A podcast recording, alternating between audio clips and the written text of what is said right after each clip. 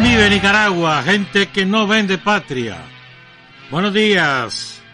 Bienvenidos y bienvenidas a Sin Fronteras de hoy, miércoles 7 de julio de 2021. Con Carlos José Hurtado y con Luis Enrique Guerrero cuando son las 6 de la mañana con 30 minutos. Sin Fronteras, la revista con William Griggs Vivado en la primerísima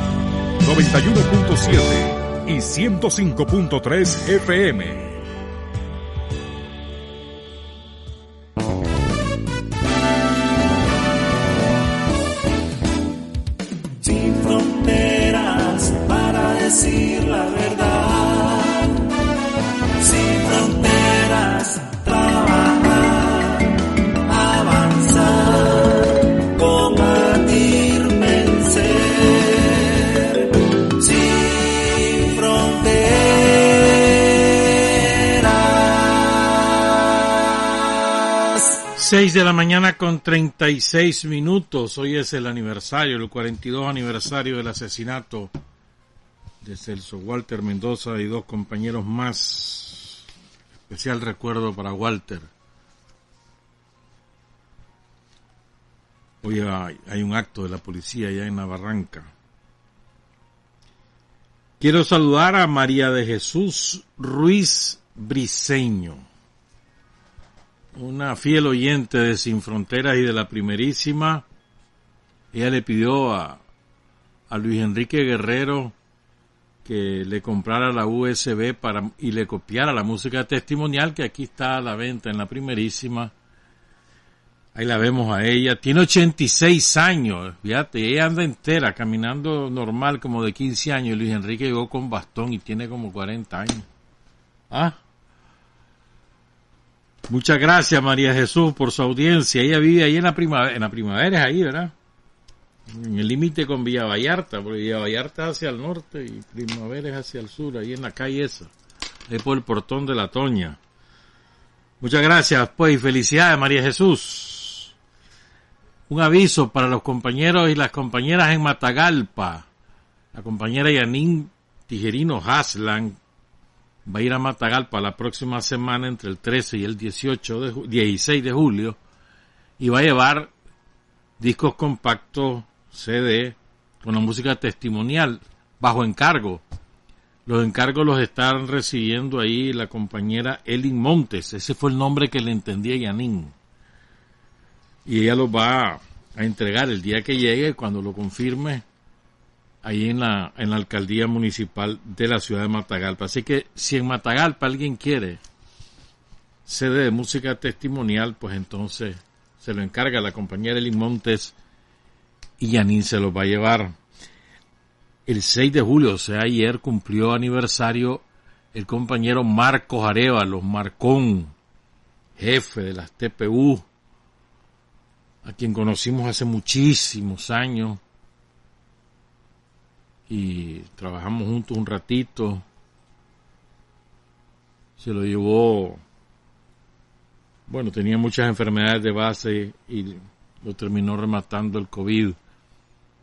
Fue alcalde de Mazatepe en un par de ocasiones. Extraordinario guerrero, combatiente, aguerrido. Saludamos a, a su familia, a sus hijos especialmente, que llegaron a, a su tumba ayer, eh, perdón, el domingo, eh, rindiendo homenaje a su padre. Y no podemos pasar el video completo porque lleva derechos de autor la música, entonces no, no hay manera, solo las imágenes que estamos transmitiendo. Saludos a, a los hijos, pues de Marcón, de Marcos Arevalo. Este que el domingo falleció una muchacha guapísima por cierto, de Yanira Guadalupe Sáenz López, profesora, maestra de la Universidad Nacional de Ingeniería. Luchó denodadamente durante muchos años contra el cáncer y finalmente la venció el domingo. Una chavala, nació en 1982, imagínate. Maldito cáncer, ¿verdad? O sindicalista, luchadora por los derechos de los docentes ahí en la Universidad Nacional de Ingeniería en la UNI Trabajaba en el departamento de sociología, según nos cuenta Yader Molina. Dice Yader, la universidad pierde uno de sus más preciados valores, la compañera Deyanira, Deyanira Guadalupe Sáenz López. Saludamos a su familia, a sus compañeros allí en la uni. Esta madrugada amanecimos con una terrible noticia. Asesinaron al presidente de Haití en su casa. Un comando probablemente de gusanos cubanos por, por las características, el hablado. Hay páginas ya gusanas que están de mercenarios que están reivindicando la acción como que si hubiera sido algo bravío. Ahí vas a ver, ahí va a chorrear sangre lo que salga. Eso vas a ver mucho más tarde los detalles de este crimen, magnicidio, a su esposa la dejaron gravísima, está en cuidados intensivos, muy probablemente va a fallecer. El presidente de Haití se llamaba Jovenel Mouse. Jovenel. Y dice, dijo el primer ministro que lo acaba de nombrar. Lo acaba de nombrar. Y dijo el primer ministro que algunos de los mercenarios que lo asesinaron hablaban español. La primera dama Martín Mosé pues está muy sumamente grave. Califican el crimen como un acto odioso, inhumano y bárbaro. Pidiéndole a la gente que guarde la calma. La verdad es que Haití viene en una convulsión desde hace décadas, bueno, podríamos decir siglos incluso desde la barbarie cometida por Francia y luego por Estados Unidos, que destrozaron desde su origen a la nación haitiana, fue la primera nación que se rebeló contra el, imperialismo, contra el colonialismo, y Francia la hizo pagar por su, por su rebeldía, la hizo pagar literalmente, ¿ah? pagar dinero durante décadas, en el siglo XIX, en castigo por haberse independizado. Fue la primera nación que se independizó. Y nunca se logró recuperar Haití de aquella barbarie, después saqueada por, por Estados Unidos. Haití, el territorio haitiano es inviable, de aquí a 50 años va a ser inhabitable, ya no tiene bosques, porque ahí se hacían las bolas de béisbol, entonces se, se arrasó con todos los bosques de caucho para hacer las bolas de béisbol entre otras atrocidades, ¿verdad? Una miseria absoluta y al mismo tiempo hay una minoría opulenta ahí.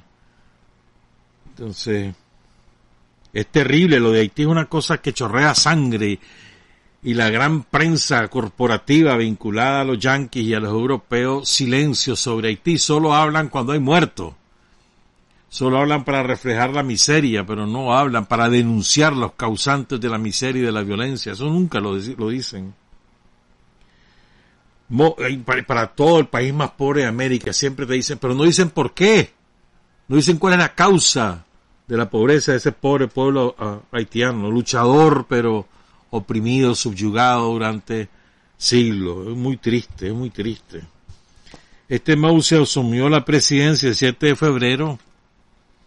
Se suponía que debía abandonar la presidencia este año, él se, él se aferró al poder, dijo que no, que le correspondía el próximo año, la oposición protagonizó muchas manifestaciones, hay una disputa ahí sobre el término que debía haber concluido, pero bueno, hubo había supuestamente fraude en las elecciones de 2016, después que sí, después que no, las anularon, volvieron a hacer, bueno, un desastre, un desastre. Pero allí los yanquis son los principales responsables ahora y los franceses en la historia. Eso no, no hay que olvidar eso. Pues la causa de la pobreza, de la miseria, de la violencia que vive el pueblo haitiano, la migración masiva de haitianos, sobre todo hacia Estados Unidos, por aquí por Nicaragua pasan un montón, ya ves ayer, un borracho desgraciado mató a tres. Los atropelló, se estaban montando al pueblo, pobrecito, mano, y los mataba. Qué desgracia, qué desgracia, mano los haitianos eso es mucho más que cualquier otro pueblo saliendo, huyendo, mano. Hacen unos esfuerzos por ahorrar y pagarle a los coyotes y aquí terminaron muriendo en un accidente. Qué barbaridad. Oh. El caso es que ahora, ¿qué va a pasar, A saber. Es muy triste, es muy triste lo de, lo de Haití. Las pandillas dominan, bandas mafiosas dominan las ciudades como Puerto Príncipe, a punta de crimen, de, de chantaje, la droga circula. La, el COVID ha hecho barbaridad y ahí no hay prácticamente salud pública. Pero la responsabilidad es de Francia en primer lugar y de Estados Unidos en segundo lugar. Están obligados a subvencionar ese país eternamente hasta sacarlo de la miseria, pero no lo van a hacer. No lo van a hacer. Jean Bertrand Aristide, que fue presidente, cura, fue, fue cura, fue presidente de Haití, lo puso un golpe de Estado, ahí está en Cuba ahora porque está con COVID y está muy mayor. Y otro asesinato ocurrió esta mañana. Tengo que referirme a ambas cosas porque son, acaban de ocurrir. Pero este otro asesinato lo quiero vincular con otras cosas. Vamos a hablar un poquito, bueno, de otros temas, espérenme, sí. Este, ocurrió hoy. Bueno, no ha muerto, pero muy probablemente va a morir, pues. Se trata de un periodista sumamente popular en Holanda, Países Bajos, se llama ahora, llamado Peter R. de Vries le metieron un balazo en la cabeza al salir de un estudio de televisión en el propio centro de Ámsterdam,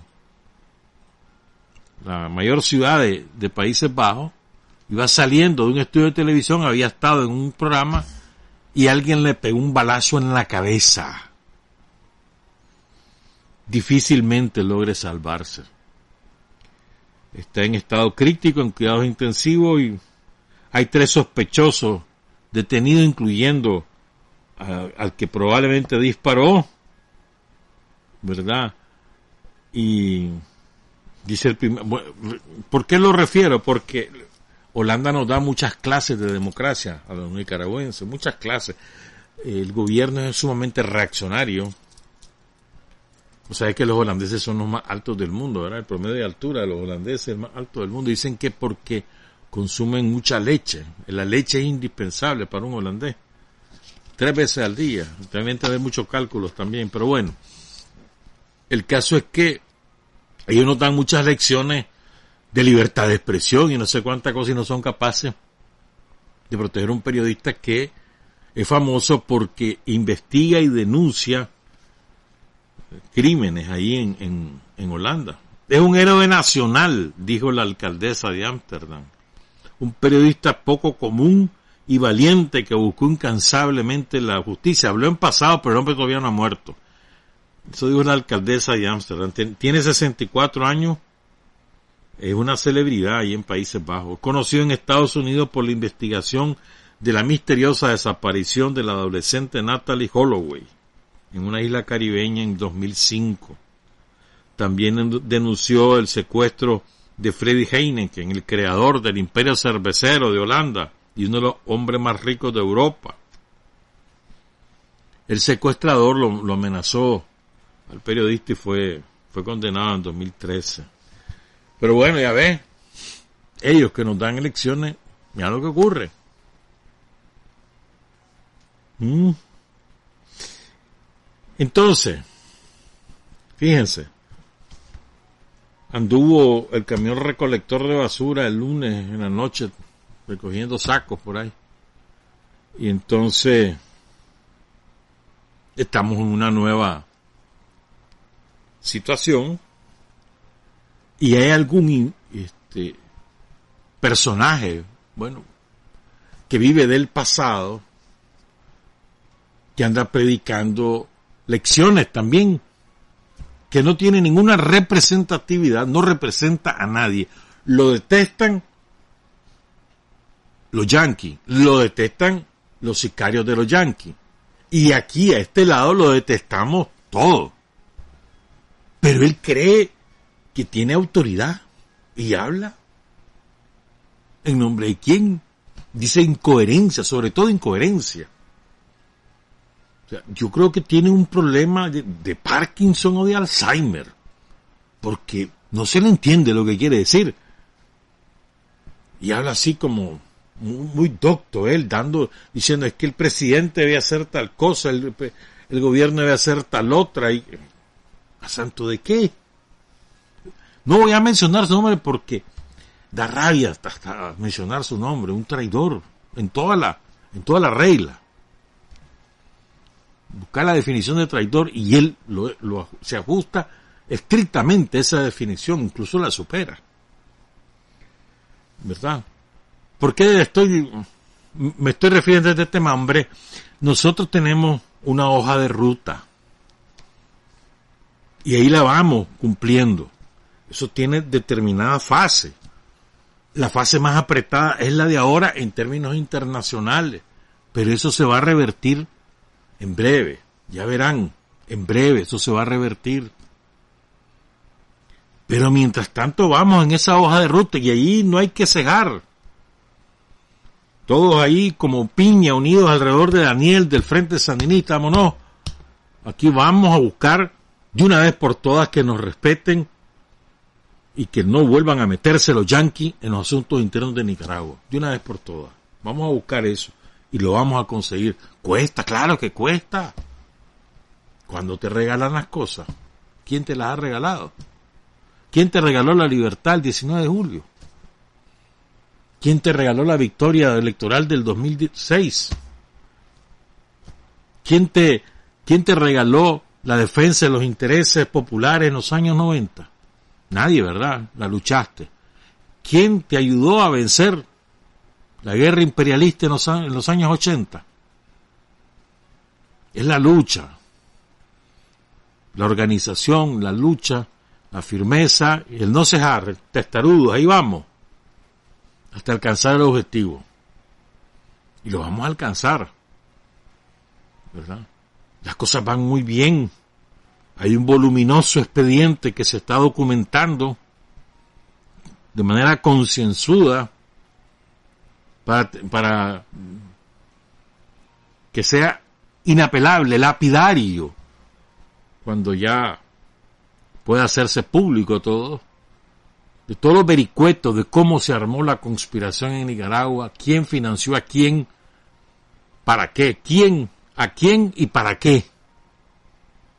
Con fecha, con monto, con cómo, hicieron la vía, cuál fue el origen, cómo fue transitando por distintas vías hasta llegar al destino final y lo y qué es lo que estaban haciendo en este momento. Ellos estaban preparando una nueva fase del golpe. Yo creo que a veces eh, no, no nos cae el 100 de entender eso. Toda esta gente, estos 26 detenidos eran parte de una conspiración para una nueva fase del golpe, una nueva fase militar, que Arturo Cruz la dijo claramente en aquella entrevista a Radio Corporación cuando él anuncia que 2022 va a ser un año horrible para el pueblo de Nicaragua. Él lo anuncia. Porque ellos iban en esa dirección, estaban preparando sus condiciones, estaban recibiendo un montón de dinero para hacer eso y entonces, en lugar, en virtud de, reaccionar cuando lo pongan en ejecución, es mejor prevenirlo. Sabemos lo que están haciendo, tenemos las pruebas, vámonos. Y a eso, la cereza del pastel, todos van donde los yanquis. Yankee, metete en Nicaragua, Yankee. Trae tropas a Nicaragua, Yankee. Y ahí. No, hombre. O sea, al traidor no se le puede tratar con guante blanco. No hay forma. Y al traidor a la patria, con mayor razón, el patricida que definía Sandino. No es posible tratarlo con guante blanco, con guante de seda. No, hermano. No es así. Hay que darle, hay que aplicarle la ley con todo rigor. Y además, eh, desnudarlo ante la opinión pública, exhibirlo como lo que es esa naturaleza traidora ante la gente, que la gente sepa ese, ese fulano le anduvo pidiendo a los yanquis de que nos vengan a, matar, a matar de hambre o a matar físicamente, lo que sea. Ese, ese individuo, esa individua. Esos son, no, no podemos andar con medias tintas, hermano. Aquí es rafla. Te, te voy a decir un dato, Mira cómo son de mentirosos. Ellos construyen una narrativa falsa, ¿no? Porque les encanta esos términos. Ellos se inventan sus chochadas, ¿verdad? Entonces, la narrativa de... No, bueno, vale, pues, hablemos de narrativa, pues. Ellos han inventado una historia. Y esa es la que han exportado. Una historia más, eh, una fábula. Anderson se le quedó pequeño. O Julio Verne peor. Es que se podrían inspirar en toda la fábula que han inventado. ¿No?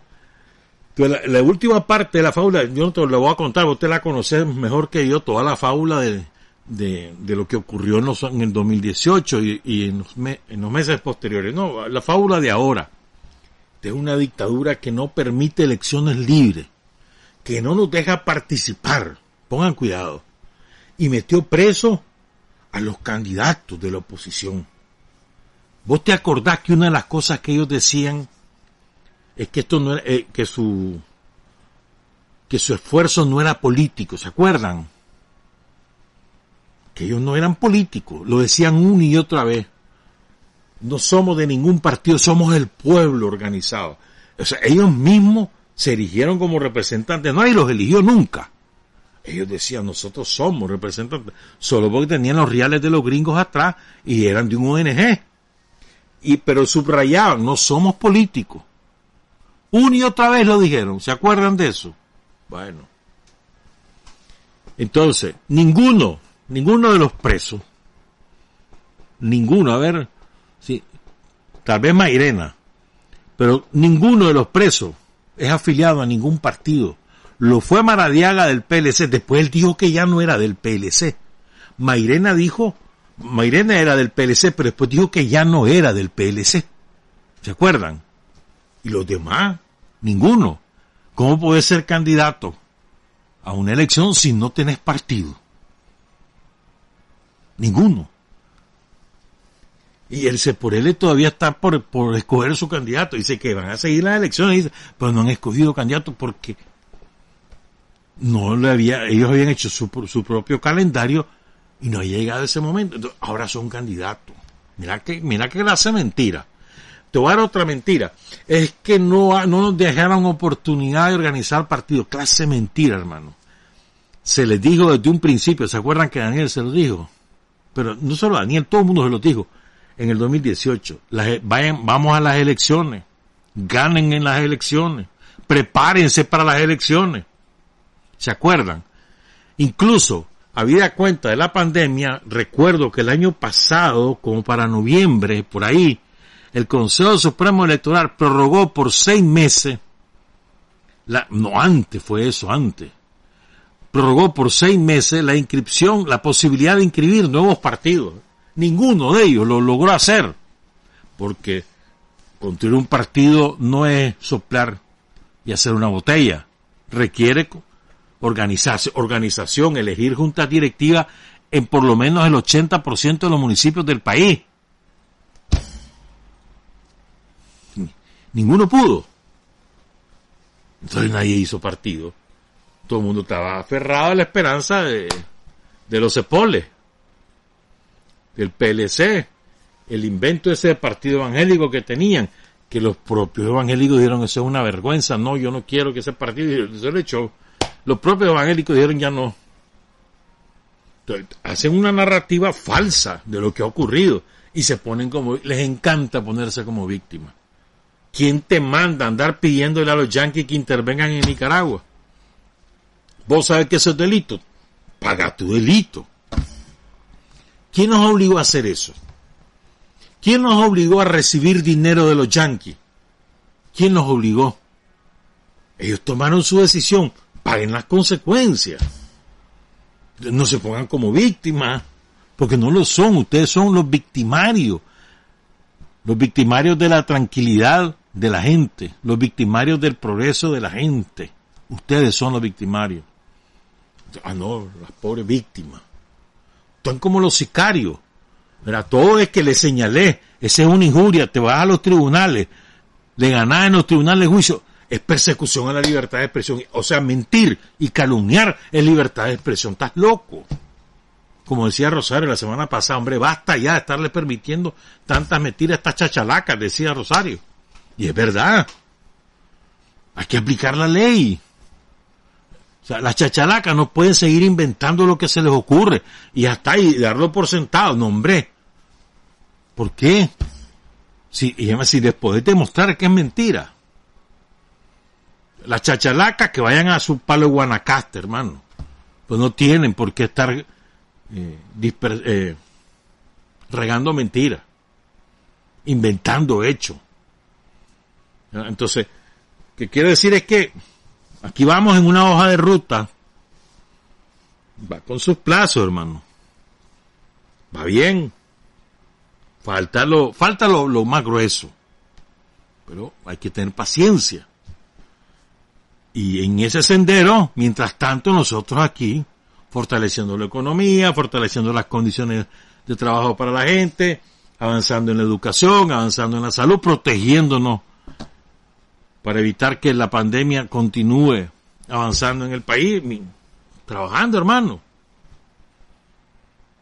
La, la mayor victoria, para, siempre lo he dicho, pero lo quiero insistir, para mí la mayor victoria que ha obtenido el pueblo de Nicaragua en estos meses, más allá de, de, haber vencido la intentona militar, para mí la mayor victoria es haber recuperado la economía del país sobre la base del propio esfuerzo y sin contar con eso que se las pican de los artífices de la de los logros económicos, los grandes empresarios, sin tomar, sin que ellos participaran, no quisieron.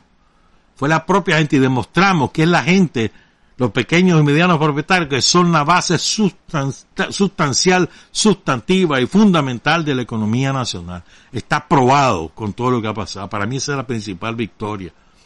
Y el gobierno se ha, lo que ha hecho es ir apoyando, mano, financiando, capacitando, entregando, capitalizando además. Pero esa es la, gran victoria, mano. Si el pueblo de Nicaragua se hubiera echado Dijo, y qué barbaridad, mira lo que nos pasó y ahora qué voy a hacer, ya está, y se queda en su casa, hermano, estaríamos en la, lipidia ahorita, listos y servidos. Pero no, la gente decidió, o no, a trabajar. Y el gobierno a acompañar. ¿Ah? Entonces, eh, sobre esa, sobre esa base, eso tenemos que seguirlo fortaleciendo, creo yo, pues, fortalecer y fortalecer, que es nuestra principal victoria, eso tiene que estar sumamente consolidado para poder seguir avanzando y avanzando en el terreno político, en el terreno ideológico, en, todos los demás terrenos. Otro factor, por supuesto, que ha sido indispensable en todo esto, en esta hoja de ruta que hemos ido cumpliendo, ha sido el respaldo a la Constitución y a las leyes del Ejército de Nicaragua y de la Policía Nacional. La labor de la policía ha sido, sin duda alguna, notable, manteniendo bajo control a todo el terrorismo y no permitiéndole una sola ni una. Toditos están, estamos en una casa de seguridad escondidos en baboso, hermano. De verdad que son babosos, sí. Todos sabíamos dónde estaban. Andaban, se, escondían, hasta le ponían máscara, va para tal lado, va con la fulana. A mí me sobraba gente que me dijera, fíjate que el fulano allá anda, que ahorita va a llegar a tal lado. ¿Y ahí? Porque es que la, la policía los tiene así chequeadito, hermano. Ni una les, ha permitido. Esos son dos factores muy importantes en todo esto que hemos logrado. Entonces tenemos esa baja de ruta y vamos. Ahí vamos. Y vamos a ganarla, hermano. Tener plena confianza. Vamos a ganar. ¿En qué va a desembocar? Ya verás. Lo primero es ganarle el respeto a nuestras decisiones, a nuestra autodeterminación, a la soberanía del país. Y eso tiene expresiones políticas múltiples. Pero no se consigue el respeto pidiendo permiso, hermano. Se, se consigue el respeto exigiéndolo. Pipito, respetame, ¿oíste? No. ¿Qué es eso? ¿Qué es eso? No, hombre. Vamos a exigir respeto con la autoridad que nos da nuestro propio esfuerzo, nuestra historia. Respeto. Ya déjense de andarnos manoseando ustedes, los españolitos, ustedes, los europeos. No, señor, respeto. No me interesa que vos tengas real o no tengas real, respetame. Vos yanqui, vos mexicano, vos argentino, vos lo que fue, lo que sea, respetame a los tiquitos, por favor Una corrupción que hay en ese Costa Rica, hermano. En manos de las bandas de mafia, de narcotraficantes y las bandas que saquean el erario público. Ahí va. Ese es un desastre, ese Costa Rica. Respeto, eso lo exigimos. No, no, no, no nos ponemos de rodillas a respetarme, no. ¿Quién te ha dicho? Y falta el dantito todavía, falta, un puchito. Pero ya, ya vamos. Son las siete con cinco. Ahora vamos a regresar con otras cosas.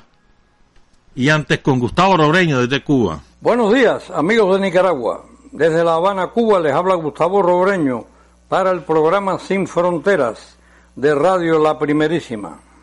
La conmemoración del centenario de la fundación del Partido Comunista de China y la prórroga del vigente Tratado de Amistad y Cooperación entre el gigante asiático y la Federación de Rusia han coincidido en estos días y ambos acontecimientos trajeron necesariamente al primer plano de la actualidad el activo papel que ambas potencias juegan en estos momentos, tratando de sostener en el escenario internacional una atmósfera de coexistencia que beneficie a la paz, consolide el multilateralismo y garantice el equilibrio del mundo. Justo es decir que ellos fueron propósitos también desde los momentos fundacionales de la República Popular China y de la extinta Unión Soviética, que en distintas condiciones históricas bregaron con esfuerzo y desde posiciones entonces desiguales y desventajosas por alcanzar los más nobles objetivos de progreso para sus pueblos y la paz mundial.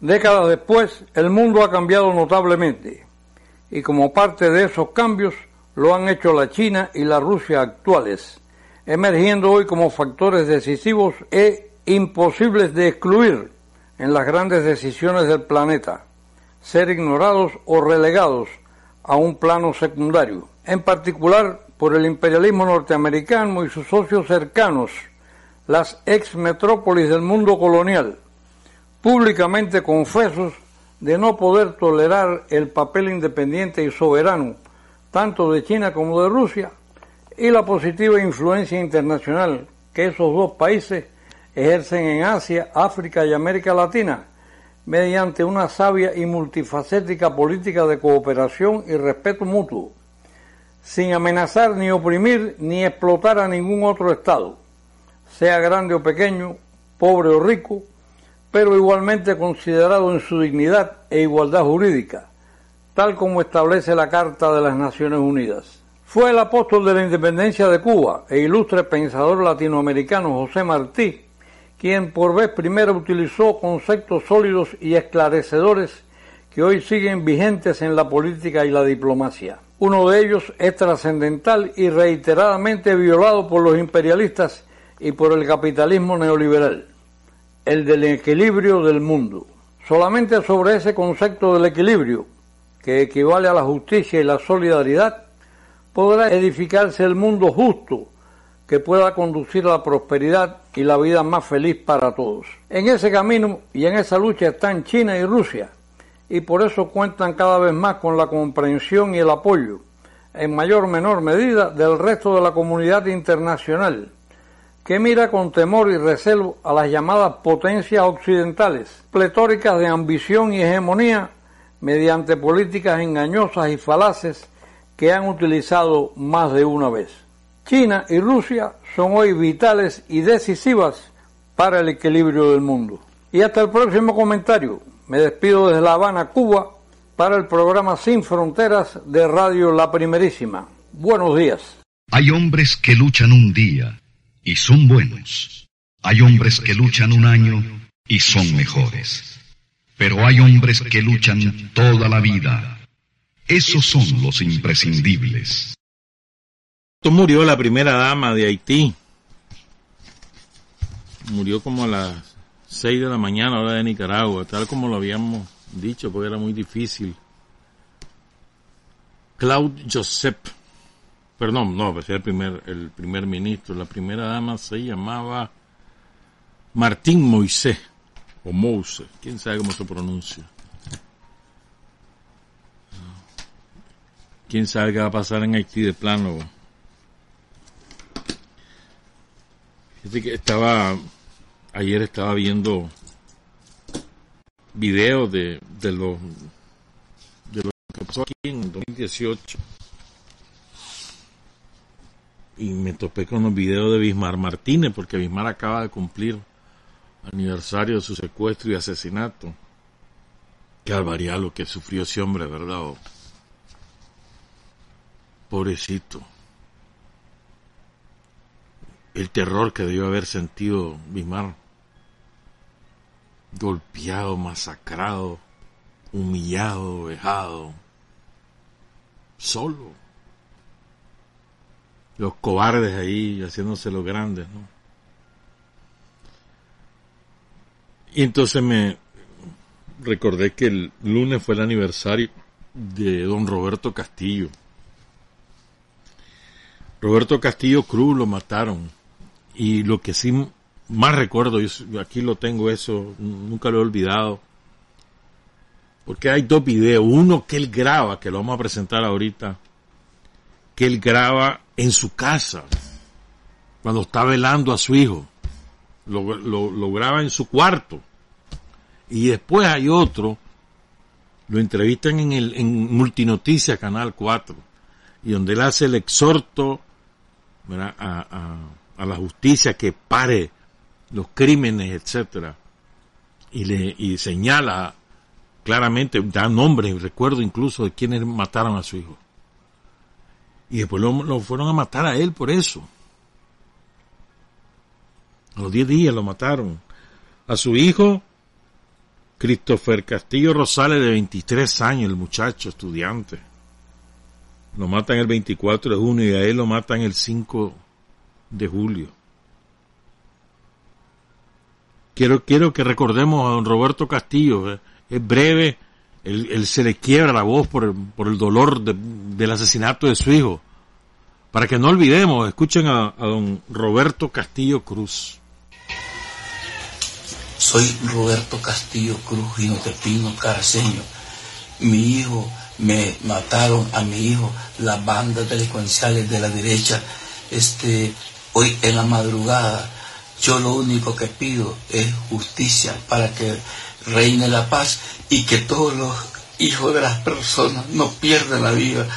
Pido justicia, que los derechos humanos tomen en cuenta y todas las autoridades para que no sigan haciendo esto. Mi hijo fue brutalmente muerto de un balazo.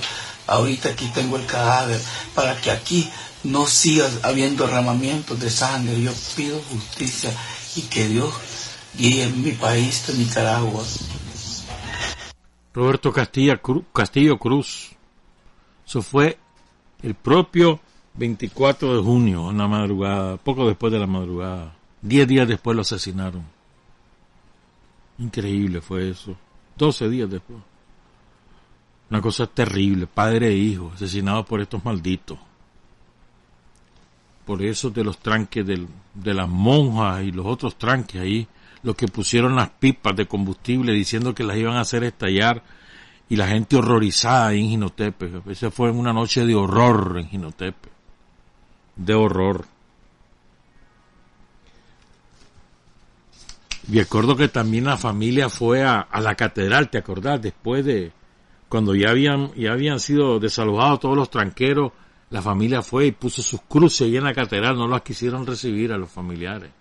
Los echaron, dijeron que eran turbas, que no sé qué. Los curas son insensibles ante el dolor de, de la gente si la gente tiene, respalda a su gobierno. Son absolutamente insensibles. Todos estos curas tranqueros.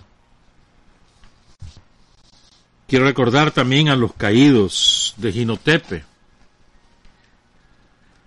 El día final, el día de la, liberación, 4 y 5 de julio, Eric Castellón de Managua, José Benito Picado de Managua, José María Cuaresma de Managua, Justo Rufino Garay de Managua, Luis Román de Ginotepe, Martín Castellón de León, Miguel López González de Managua, Rolando Orozco el Manchado de Matagalpa. La caída de Rolando Orozco fue muy, muy sentida por los combatientes porque era muy, muy querido entre la, los que habían llegado de Managua de refuerzo después del repliegue a Ginotepe. Vilcar Muñoz de Granada, y hay cinco compañeros que caen en, en el asalto final al cuartel de Ginotepe, 4 y 5 de julio, cinco compañeros que nunca se supo sus nombres, solamente los seudónimos. Antonio, el segoviano, Felipe, Luisón y Mateo. Honor y gloria para todos ellos. Y desde La Paz Centro nos mandan sus muertos de, de esta semana. Ya vamos a hablar ahora de otras cosas. Pero quiero recordar a estos compañeros y saludar al Frente Sandinista de La Paz Centro. Nos mandaron esto desde la, desde la Comisión de Comunicación Municipal del Frente. Oigan este crimen. 5 de julio, Agapito Osorio. Guardia, un guardia lo llega a sacar de su casa ahí en Apacentro. Y a una cuadra de la casa, a una cuadra, delante de su familia que va detrás del guardia, que porque se llevan al chaval, lo matan. Y le prohíben a la familia velarlo. Le dicen que lo lleve, que se lo lleve ya a enterrar. No hubo ningún motivo. Lo llegaron a sacar de su casa y lo mató el guardia. Hay un barrio que lleva su nombre ahí en La Paz Centro. Está, está sepultado en el cementerio de La Paz Centro. Este es otro, mira. Martes 7 de julio. Estos tres compañeros, Antonio Ulloa, Felipe López y Enrique Martínez, caen en, las lomas de Pancorva, que se convirtió en un valladar para impedir que los refuerzos de la Guardia pudieran llegar a León, que estaba encendido, ya estaba León liberado. Hay tres barrios que llevan cada uno de ellos sus nombres. Antonio Ulloa, Felipe López y Enrique Martínez. Ahí están, sus tumbas están ahí en el cementerio de La Paz Centro. Ese mismo día, esto es impresionante, ¿ves? Está, vos sabés que el apacento tiene costas en el lago Solotlán y además hay un río, el río Tamarindo, que va a desembocar allá al Pacífico. Y el Tamarindo es una comunidad del apacentro que queda entre Izapa y la entrada a Puerto Sandino. Muy bonito el Tamarindo, muy bonito. Y para Semana Santa, bueno, ha perdido mucho caudal ese río con tanto despale y por el cambio climático, pero sigue siendo impresionante toda la parte del, balneario del Tamarindo. Bueno, entonces estaban pescando ahí, pescando, hermano. Y entonces llega la guardia. Y ya los agarra, los echa presos, dicen ellos. Domingo Gutiérrez Torres y Juan Gutiérrez Torres, hermano. Se los lleva a la guardia. Nunca aparecieron sus cuerpos estaban pescando. Esa era la guardia, esa era la guardia, hermano. Honor y gloria a nuestros héroes, a nuestros mártires. Saludos a los compañeros de la Paz Centro.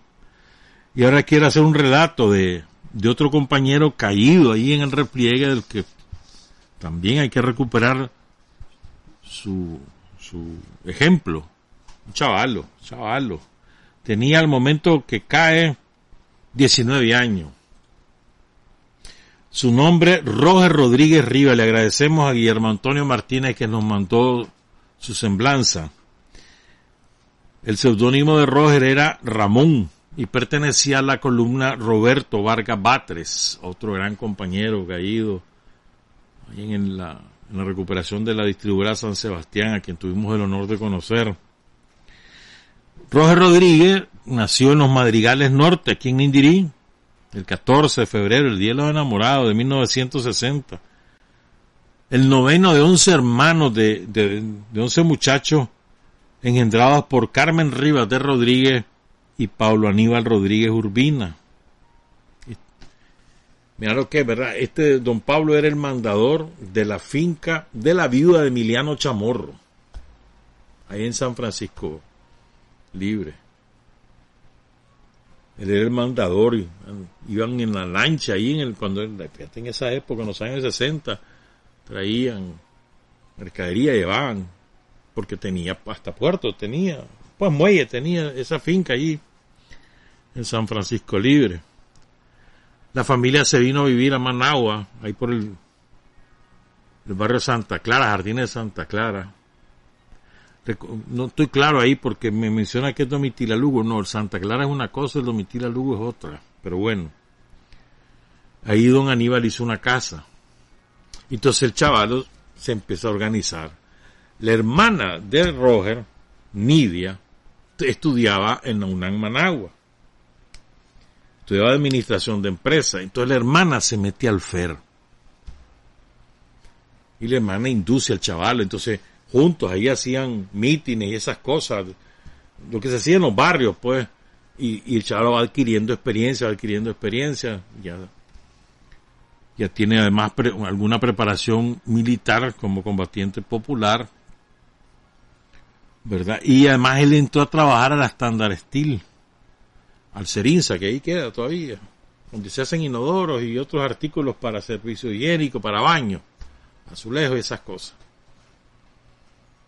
Y entonces, este, se organizan, cada quien en lo suyo, pero unidos también, participaban en algunas luchas, alguna vez cayeron presos juntos, tres veces cayó preso Roger, ahí en la, en la, en la treceava sección de la guardia que queda ahí en el cementerio oriental, donde estaba el macho negro, que tanto crimen cometió ese maldito hasta que encontró justicia ahí en Masaya. Y dice, Nidia recuerda que una vez estaban en, una actividad ahí, llega la guardia, salen corriendo todos los chavales y ella en la corrida se le doble el pie, el tobillo, pues. Entonces se arrastró un predio montón y se salvó, mano, la guardia no la vio, pues además todo eso era una gran oscurana, pero los chavalos sí los echaron presos. Y la mamá es la que llegaba y hacía la gestión hasta que lo sacaba, pues. Para la insurrección, oigan esto, eh, decide, el Frente Sandinista decide separarlos a los dos hermanos para no tener a dos hermanos en una misma escuadra. Entonces, ahí, eh, la última vez que se ven es ese día, el día que los separan en dos escuadras diferentes. Pues. La última vez que Nidia ve a su hermano, poco antes que iniciar la insurrección final ofensiva pues, en los barrios orientales. Para el repliegue, a Roger le toca venir en una escuadra ahí en el repliegue. Y entonces, al llegar a, Veracruz, ahí, hubo, poco después de Veracruz, ¿verdad? Ya después que recuperan la, la, ametralladora, que ya lo contamos aquí. ¿verdad? Ahí en Valle Hotel la gente se dispersa, unos agarran por vereda, rumbo a los otros se van por el lado de la carretera y los otros van recto por Piedra Quemada. Roger se va por Piedra Quemada. Ahí como a las nueve y media de la mañana, cuando empieza el bombardeo, que las avionetas lo detectan al amanecer, el 28 de junio, como a las nueve y media de la mañana, un rocket hiere en una pierna a Roger. Entonces sus compañeros lo cargan, empieza a llover, dice, dice Guillermo que eso fue un milagro. Empieza a llover, eso ayudó empieza a llover y lo logran llevar a, a Roger como a la una y media de la tarde a la casa de René Membreño. Dice que había un frondoso árbol de mango ahí, una casa esquinera en Nindirí. Y después lo trasladan al, al, al, hospitalito de campaña que se había armado ahí en la escuela, en la escuela Tenderí, uno de los pabellones de la escuela pero ahí dos horas después que llega, él muere. Él, él murió desangrado. Lo sepultaron ahí mismo en el colegio. Y en sus últimos momentos cuentan que Roger recordó a su madre y le pidió a una compañera cuyo nombre es Marta Rodríguez García que le entregara la billetera a su mamá. Y se la dio. Y después murió.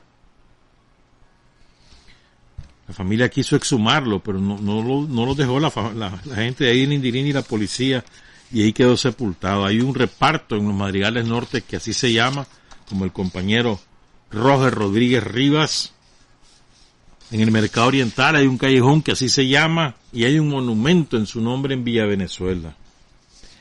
Regreso al cuento este de Guillermo, dice Guillermo Martínez que a las 11, entre las 11 de la mañana y las 4 de la tarde cayó lluvia ese día. Y eso que, primero, que alivió la sed de todos los caminantes, segundo, alivió también las heridas, limpió las heridas de, tantos heridos, pues, que habían como resultado del bombardeo de los aviones y de las avionetas.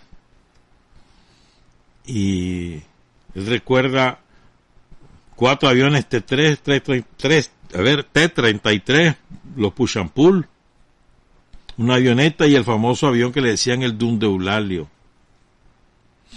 Y, y una cosa, este Guillermo, dice que ahí en la entrada, yo, yo te conté esto, en la entrada a Nindirí, cae un rocket y, en el momento que, la compañera Marta Lucía Corea quiere apartar a unos chavalos que estaban ahí para que no lo dañe el rocket, en ese momento el rocket la despedaza a Marta Lucía Corea. Ella fue, se le hizo un homenaje y fue sepultada ahí detrás de la iglesia de Indirí. Pues entonces ese mismo rocket, dice Guillermo Antonio Martínez, decapitó a una muchacha que no vive en el repliegue, que vivía ahí en Indirí, la decapitó.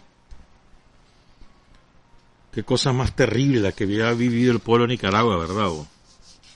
Y ahí vamos, superando el dolor, superando el dolor, acopiando fuerza y a la siguiente batalla, y a la siguiente batalla. Más tardamos en ganar una que empezar la, que en empezar la otra. Bueno, saludos a la familia de, de Roger Rodríguez Ríos, especialmente a su hermana Nidia y al compañero Guillermo Antonio Martínez. Gracias por haber enviado su semblanza biográfica. Ahora quiero hablar de otro, empezar a hablar de esto otro. Se lo decía el otro día que lo teníamos preparado, pero bueno, nunca hay tiempo para nada. A ver, compañero, ¿de dónde viene tanta rebeldía y fuerza del pueblo de Nicaragua? De sus ancestros, hermano, esto ha sido eterno, así, así hemos sido siempre los nicas, irredentos, rebeldes por definición, no nos gustan, no nos gusta que nos avasallen. Y nos rebelamos, y eso es permanente, permanente. Entonces quiero contarles cosas, pues, o sea, recordarles más bien algunas cosas de, nuestra historia, la historia de la resistencia de los pueblos originarios aquí en Nicaragua. Vos sabés que los miquitos nunca fueron conquistados por los españoles, y no porque los españoles no quisieran, sino porque los miquitos los vencieron siempre, los hicieron salir despavoridos, siempre. No pudieron. Los ingleses entraron por el mar, los españoles querían entrar por la selva y siempre los rechazaron. Con sus técnicas de guerra de la época, pues.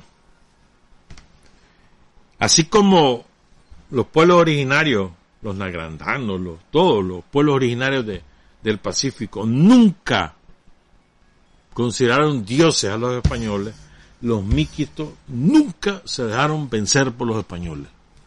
Eso es parte de nuestra historia, hermano y poco la asumimos, la, la conocemos. Entonces, creo que es importante que repasemos algunos de estos episodios. Vamos a ir poco a poco, porque hay mucha, mucha caña que moler aquí. Empecemos por, por el principio. Pues vienen estos desgraciados, ¿verdad? Invaden Nicaragua.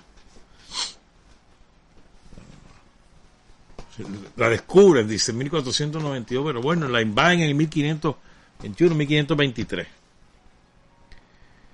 y empieza una, una cosa violenta. Recordemos que, que hay dos factores que recordar. Este, lo primero es, los individuos que invaden Nicaragua son despojos, delincuentes, borrachos, desertores de, la, de los ejércitos españoles, eh, son la basura que polulaba en Puerto Palo y en todos esos puertos andaluces. Eso es lo que nos mandan. Los sacan de las cárceles, los pendencieros, todos analfabetos, son unos cuantos, sus jefes eran los que eran leidos y los que tenían algún nivel, pero el resto eran una pandilla de, de salvajes. No se bañaban, recuerden eso siempre, no se me olvide eso, no se bañaban, eran hediondos, hediondos, hediondos, y eso lo cuentan. Ahí, ahí en las memorias ellos mismos lo cuentan, porque eran hediondos, no tenían costumbre, veían eso raro, estos indios se bañan todos los días porque se bañaban cuatro o cinco veces al día en los ríos. Y para ellos era extraño. Y se, imagínate que se cambiaban ropa hasta que se les pegaba la piel. Eso es literal, así era. Menos que usaran. Aquí en Nicaragua habían inventado que una hoja, no me acuerdo cómo se llama la hoja, una planta que le servía de jabón y después la, la tus y demás, pues, que le servía de jabón. Bueno, todavía el paste algunos lo usan, pues, pero el paste era el jabón de los de los pueblos originarios. Bueno, los españoles no. Hediondo, barbudo, con, sobre un caballo. Esos son los que vinieron. Pónganse, situémonos en esa, en esa, en ese panorama, pues. Y es importante. El otro factor, primero que la calidad de personas que vinieron era de los peorcitos. Y la segunda característica es que, esos jefes, que sus jefes sí tenían experiencia militar. Porque Europa venía atravesando una situación, sobre todo pues, también el Estado español, el Imperio español, donde iban, eh, digamos, eh, tenían, habían desarrollado la ciencia militar. Era importante esto. Tenían experiencia, más habían desarrollado armas, ya había llegado la pólvora, tenían armas con pólvora, además de, de las otras tradicionales, y eran, eran, desde el punto de vista militar, eran muy avanzados, pues. Y habían sacado a los árabes de, de la península ibérica, etcétera. Pues. Entonces, estos dos factores son importantes, experiencia militar y salvaje, pues totalmente, gente salvaje de la que, la que nos trajeron aquí, la que nos invadió. ¿Ah? Entonces lo que hubo fue un violentísimo proceso de ocupación y de, y de sometimiento de los pueblos originarios, violentísimo. Yo les he contado en algunas otras oportunidades cómo Fray Bartolomé de la Casa decía que aquí había por lo menos un millón de habitantes y cómo quedaron esos reducidos a 10 mil, va pues 50 mil, pero 10 mil dice mucha fuente, vamos a contar eso más tarde. Entonces aquí venían a buscar reales, a buscar tierra, a buscar riqueza, eso venían. Y el que se le interpuso en el camino lo iban a matar y así, y además como traían licencia para eso, cometieron las peores atrocidades habidas y por haber en el planeta Tierra, las cometieron los españoles aquí al venir. Aquí en todo, toda América, ¿verdad? Pero bueno, estamos hablando de nosotros.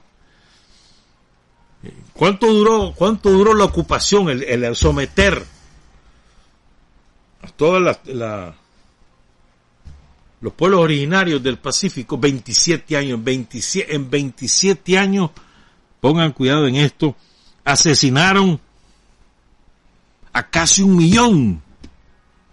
Era un millón la, la población y según dicen, por ejemplo lo dice el, geógrafo J.B. Radle, dice, en un estudio sobre la población aborigen de Nicaragua, se estimó en un millón la cifra que tenía el país al comenzar la conquista y se redujo a diez mil en los siguientes 60 años.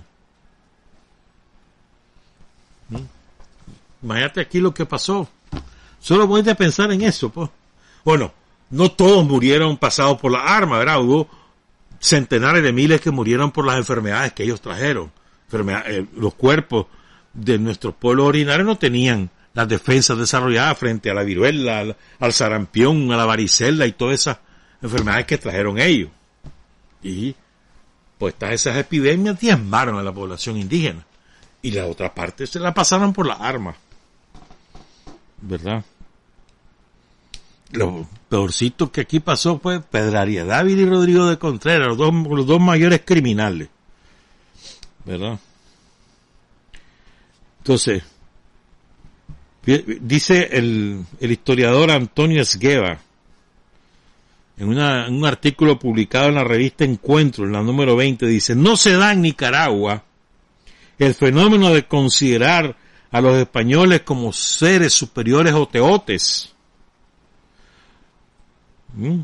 Oviedo nos presenta a Diriangén diciendo que los españoles no eran más valientes que él. Clase de dignidad de hombre, ¿no? El honor. No son más valientes que yo. Y Diriangén lo demostró además. Entonces, ¿cuál fue la respuesta? La resistencia indígena, la que inicia Diriangén y después se le suma el cacique de Nicaragua. Pero tú, los dos y después lo suteaba, por supuesto, en el laborío y demás. No fue, no fue un paseo los, españoles, por eso es que diezman a la población, porque no fue un paseo. El 2 de octubre de 1528, Pedro Dávila es nombrado gobernador de Nicaragua. Él manda un informe en alguna vez a su, a su majestad. Todavía siguen hablando ese lenguaje en España. Su majestad. Avión. Y en ese informe dice Peraria Dávila. En algunos lugares cercanos a las ciudades de León y Granada hay cierta gobernación de caciques que se llaman chorotegas que hasta ahora nunca han querido servir a los cristianos y que además de no querer servir a los cristianos, se han alzado y muerto muchos cristianos y enviándoles a desafiar a ciertos requerimientos no han querido cumplir. Rebelde. Rebelde los chorotegas. Su naturaleza es rebelde. No se sometieron, los tuvieron que matar. Los tuvieron que matar. Esa es la historia de los pueblos originarios de Nicaragua. Y sigo. Hay dos tesis, ¿verdad? Las que nos inventaron y nos, nos enseñaron en las escuelas, a, mi generación, hasta mi generación, ahí hasta el 79, y es que aquí había habido una, una suerte de encuentro. Le llaman el sincretismo y no sé qué, la fusión de las culturas, el mestizaje. Y nos enseñaron a que el 12 de octubre era el día de la madre patria. ¿Te acordás de eso? Era feriado. Porque había que rendirle culto a la madre patria. Ni a madrastra llega, hermano. Y hay muchas madrastras que son mejores que ellos. Pero bueno. Entonces, esa es la primera tesis. Y la segunda tesis es la tesis de la resistencia. Hay un libro, se lo recomiendo, aunque el autor me caiga mal, pero no importa, no lo voy a mencionar al autor, pero sí el libro, porque el libro es muy bueno. En ese libro colaboró una extraordinaria compañera como es Angelita Morales Avilés, entre otros compañeros. Pues ese libro se llama Raíces Indígenas de la Lucha Anticolonialista de Nicaragua. se lo recomiendo. Es muy bueno. Entonces ahí se afirma lo siguiente. La historia en Nicaragua empieza con una encarnizada lucha del indio contra el colonialista español mantenida luego durante los tres siglos que duró la dominación peninsular antes del 1821.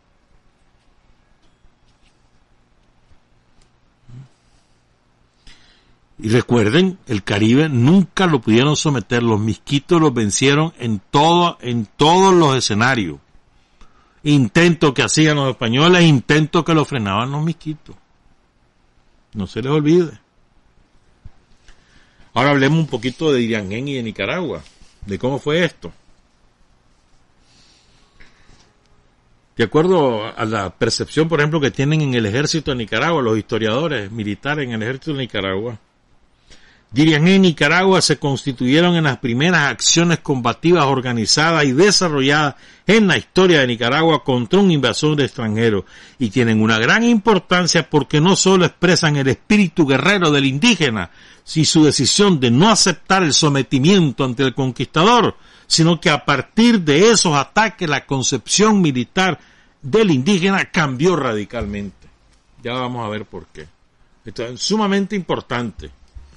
Las acciones rebeldes, de rebelión de Diriangén y Nicaragua marcan la historia del país.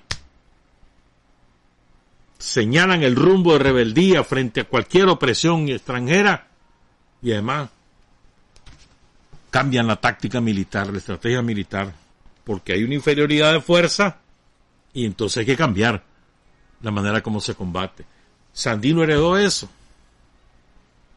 Sandino heredó eso. El Frente Sandinista heredó a Sandino y es continuador de Diriangén, de Nicaragua, de Adiac, de tantos otros caciques. Entonces empecemos con Diriangén. 1523. Diriangén se levanta. Cuatro mil guerreros chorotega, hermano.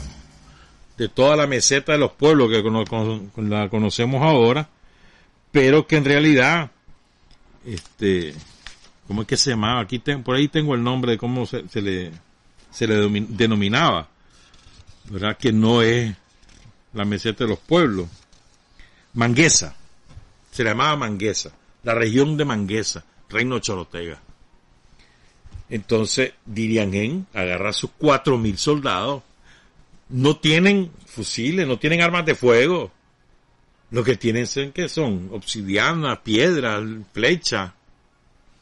Que para la época, en el desarrollo de las culturas nuestras, eran grandes armas. Pero frente a lo que traían los españoles, que hasta arcabuces traían, ¿qué va a hacer? Entonces, eran, eran superiores en número los indígenas porque era la única manera de poder enfrentar el poderío de la arma de los invasores. Y así logran hacer recular a Gil González y se va. Se va para Nicoya y después rumbo a Panamá. Se va a reorganizar, a buscar gente, a dejar el oro que ya se habían robado y habían saqueado parte del país. hasta llegar más o menos a, poco más arriba del lago Solotlán, ya habían saqueado, matando gente, obviamente, ¿verdad? Entonces, Dirian se le enfrenta con los cuatro mil de las tribus Dirian y Nagrandano. Ellos llevan macanas de piedras, lanzas y flechas con puntas de obsidiana. Las afilaban. Eso es lo que llevan. Los españoles logran detener el ataque con su arma. Cuatro horas de combate. Pero después deciden irse. Y en el camino los agarra Nicaragua, les vamos a contar, ¿sí? Entonces,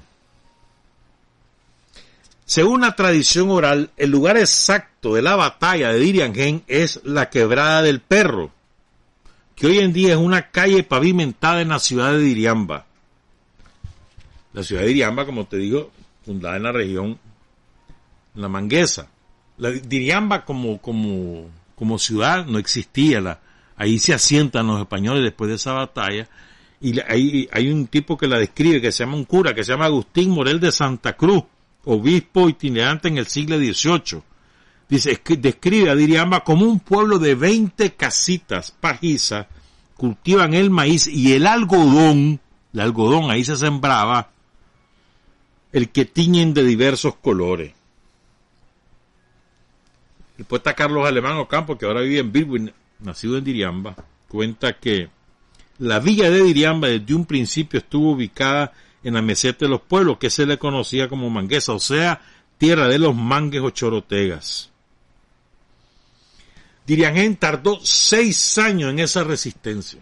Seis años se voló. ¿Mm? Muchos en esa batalla los secuestraban los españoles y cuando hubo crisis en el Perú de mano de obra, los montaban a los barcos y los mandaban al Perú, porque ahí en el Perú y después Bolivia el oro estaba ahí cerquita, pues, y, todos andaban con Pizarro y toda esa gente andaba con la avaricia del oro, mandame gente. Secuestraban a los indígenas nicaragüenses y se los llevaban al Perú en barco. Igualito como se hizo con el secuestro de todos los negros en África, igual. Aquí se hizo con los indígenas y los mandaron al Perú. Ahí, ahí por eso, otro día te cuento, sí, por eso hay tanta vínculo histórico con el Perú. Empieza aquí, con ese secuestro. ¿Verdad? Entonces, Voy a leer, voy a leer ahora, no voy a contar porque ya me estoy comiendo el tiempo, pero vamos a seguir.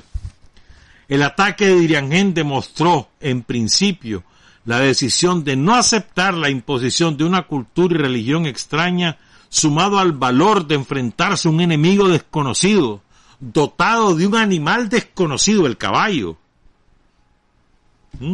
y de armas de fuego, como dice Carlos Amayón, un historiador guatemalteco, que por arte de magia daban muerte a distancia, en la luz o en la sombra, con fragores y velocidades que sólo podían compararse con la del mismo rayo.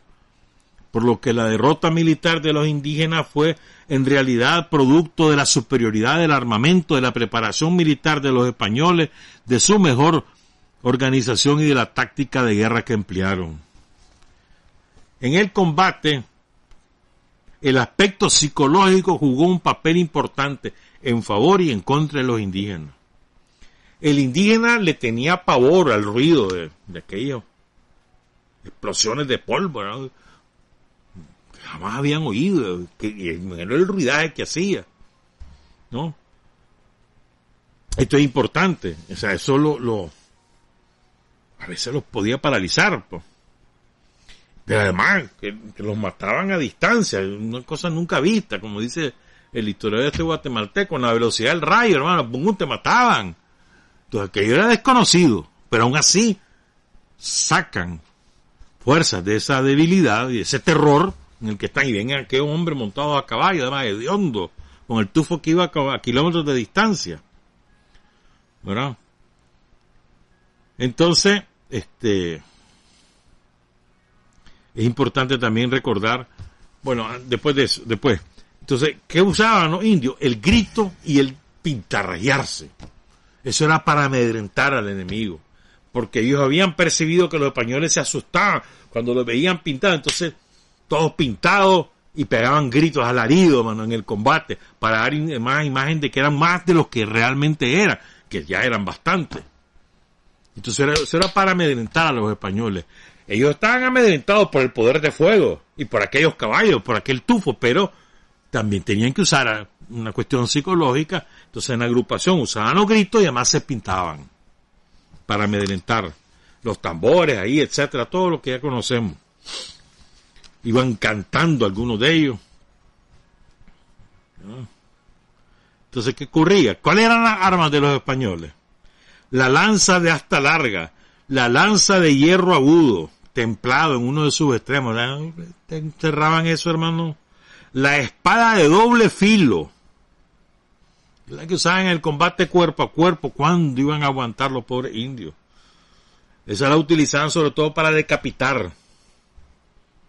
La ballesta, que estaba diseñada para lanzar flechas a mucha distancia, a 50 metros de distancia. Pero también tenían armas de, fuego, tenían arcabuces, escopetas, espingardas, que era como una especie de cañón de, artillería liviana. Entonces, y el caballo, el caballo, el caballo fue definitivo, hermano. Imagínate vos. Entonces el otro con, con flechitas y y todos estos cabrones con toda esa arma, como, ahora, que, qué sé yo, pues llegan esos buques de guerra en una, contra las lanchitas de nosotros, ahí en el mar, ¿qué vamos a hacer? Tenemos que utilizar la inteligencia y otras tácticas, ¿verdad? Eso fue lo que hicieron los indios después de las primeras batallas. ¿Verdad? Sigo, ¿verdad? El cacique de Nicaragua, al conocer del ataque de Diriangén Gil González y el retorno de Gil González por las tierras que él dominaba en la planicie de arriba, en la llanura de arriba. Entonces decidió atacar a los españoles. Quienes los españoles al recibir el ataque indígena movilizan rápidamente su caballería porque Gil González había decidido agrupar en una, con una compacta, no ponerla dispersa como solían ir, sino ir todos juntitos para tener mejores posibilidades de resistir el ataque de los indios. Entonces lo, logra movilizar la caballería, sus armas de fuego, hacen una, una defensa circular y eso les permite resistir, neutralizar la ofensiva de los indígenas y después vino el combate cuerpo a cuerpo y ahí fue terrible pues. Ahí los españoles hicieron lo que quisieron con sus espadas, sus lanzas, todo eso. Cabezas rodaron por montones hermano. Y además los españoles venían con una coraza de hierro ¿Te acordás? Que, como escudo que tenían. ¿Y cuándo? ¿Cuándo? Y el escudo que, usaban ahí para protegerse. Este, una superioridad abrumadora. Y aquellos con armas de piedra y de, madera, ¿qué vas a hacer? Y más con, su ropa ligerita. Esto era el trópico, hermano. No, no era el frío de ella. Entonces andaban con sus taparrabos. ¿Qué vas a hacer? Vente eso. Pero aún así, hermanos, es todo lo que resistieron. Dirían, en seis años tuvieron, resistió, hasta los seis años lo mataron los españoles. Imagínate vos, en esas desventajas. La resistencia había tomado la forma de una ofensiva generalizada contra el opresor.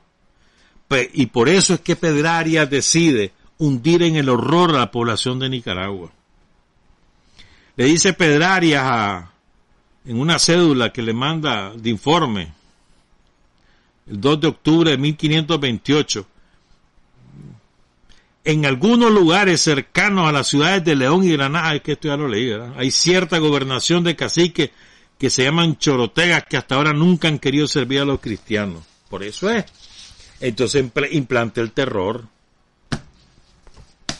Y empieza... Hubo una rebelión de 18 caciques, que es la famosa que hay un, un, ¿cómo te dijera yo? Una estatua ahí en, en las ruinas de León Viejo. A ese cacique porque fue una rebelión de 18 caciques, los capturó a todos y después los, los echó a los perros, porque habían unos perros bravos, entonces los echó a los perros, los perros los despedazaron vivos a los 18. O sea, lo que hizo fue implantar el terror, porque eran tan rebeldes, no los podían dominar, no querían subordinarse, entonces decidió por el terror y en el terror se pasó llevando a casi un millón.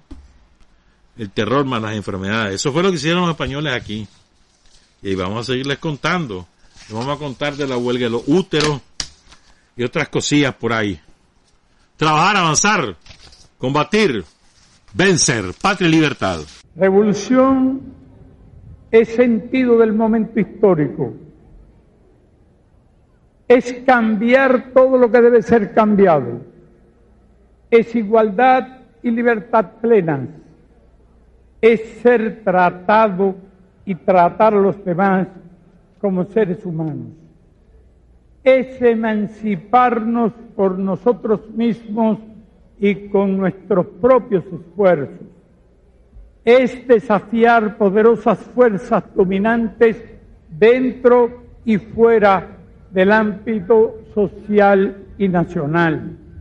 Es defender valores en los que se cree al precio de cualquier sacrificio. Es modestia, desinterés, altruismo, solidaridad y heroísmo. Es no mentir jamás ni violar principios éticos. Es convicción profunda de que no existe fuerza en el mundo capaz de aplastar la fuerza de la verdad y las ideas. Revolución es unidad, es independencia, es luchar por nuestro sueño de justicia para Cuba y para el mundo, que es la base de nuestro patriotismo, nuestro socialismo y nuestro internacionalismo.